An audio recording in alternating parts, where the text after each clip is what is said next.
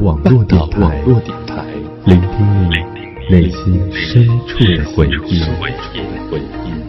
半岛电台。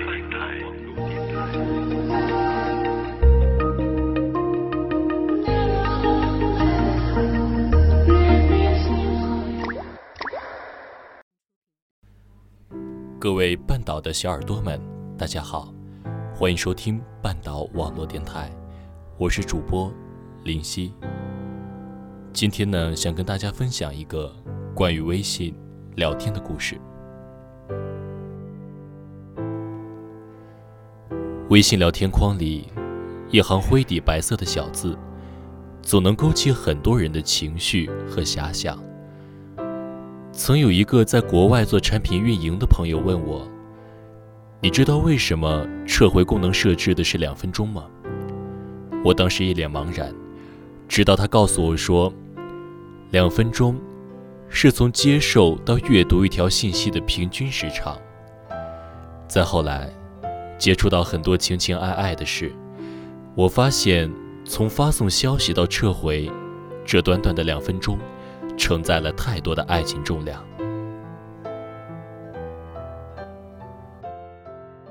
两分钟，能把邓紫棋喜欢你的副歌唱上整整四遍。两分钟，可以手抄一份朱生豪情书，醒来觉得甚是爱你。两分钟，我对你说很多话，然后期待你有所回应。两分钟。像是给双方一个机会，只是这个机会有了期限。我有一个好朋友叫球匠，球匠和我关系很铁，我是他的好朋友，兼职情感树洞。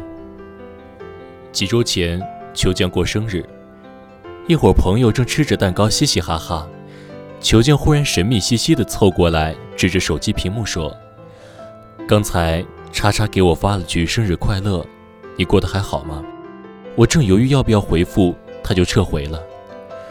叉叉是球匠的前任，当初两人分手的时候闹得很不愉快，球匠后来费了很大的劲儿才从那段感情中走出来，两个人一直没有往来，直到今天。这件事情最后的解决办法是，球匠假装没看到，叉叉也再没发消息过来。可能他们都知道，不打扰是彼此间最后的默契和温柔。我见过很多痴男怨女，分开以后无法释怀，选择屏蔽朋友圈，却一次又一次的去翻对方的相册，点赞又取消，反反复复的删联系方式，白天义无反顾的删，夜深人静的时候。再哭着加回来，无数次告诉自己不该再和对方联系。然而，每当情绪汹涌而来，还是忍不住按下发送键。之后的两分钟，聊天记录空白又荒凉，那条消息如石沉大海，没有惊起半点波澜。吃不到的东西，爱不到的人，逾越不了的距离，隔山海的人心。到底有多痛？对方撤回了一条消息，是无可奈何，也是最后的尊严跟倔强。对于对方撤回了一条消息，有人心有不甘，有人若无其事。两分钟，有人过成了两个世纪，有人眨眨眼就过去了。其实爱情真的挺不公平的，两个人都同意了才在一起。分开的时候，却只需一个人做决定。看《倚天屠龙记》的时候，有这样一段描写，印象极深。周芷若冷笑道：“咱们从前曾有婚姻之约，我丈夫此刻却是命在垂危。加之今日我没伤你性命，旁人定然说我对你旧情犹存。若再邀你相助，天下英雄人人都要骂我不知廉耻、水性杨花。”张无忌急道。咱们只需问心无愧，旁人言语，理他作甚？周芷若道：“倘若我问心有愧呢？”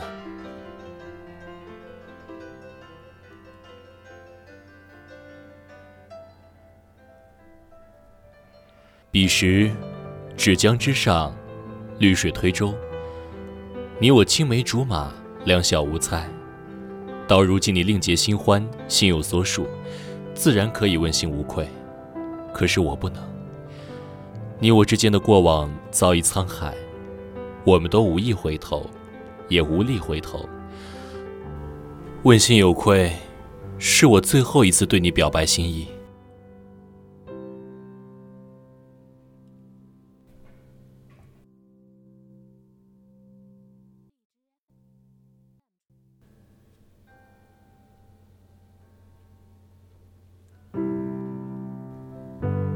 很多人心疼周芷若，很多人就是周芷若，因为问心有愧，因为放不下，因为还爱着，所以才会微信消息发了又撤回。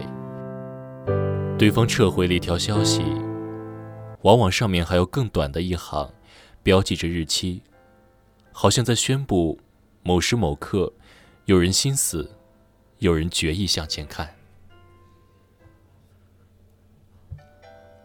我常常在想，倘若所有的微信消息的撤回，都是因为写错了字，因为发错人；倘若这世上没有爱别离，也没有求不得；倘若我说了喜欢你，你也马上说喜欢我，那该有多好啊！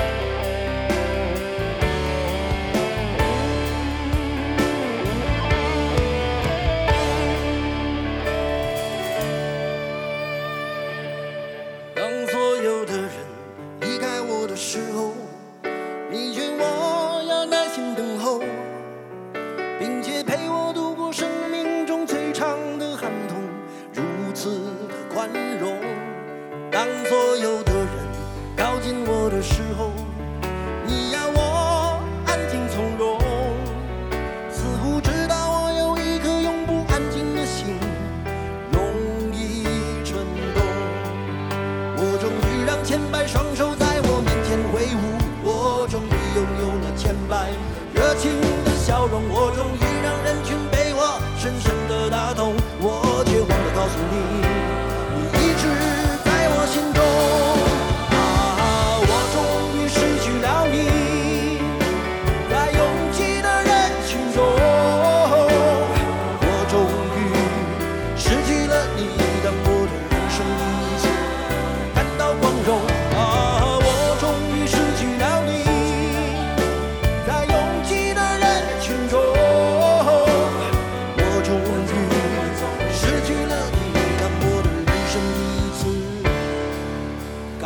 光荣。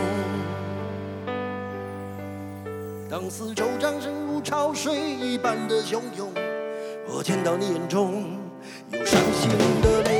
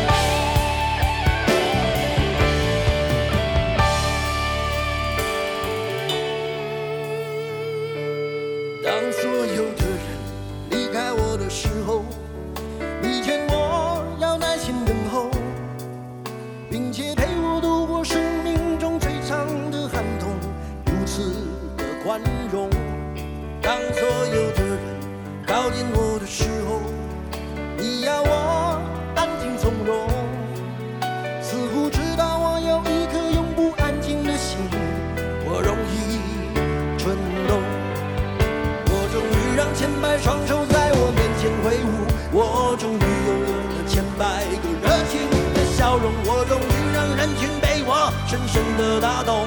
我却忘了告诉你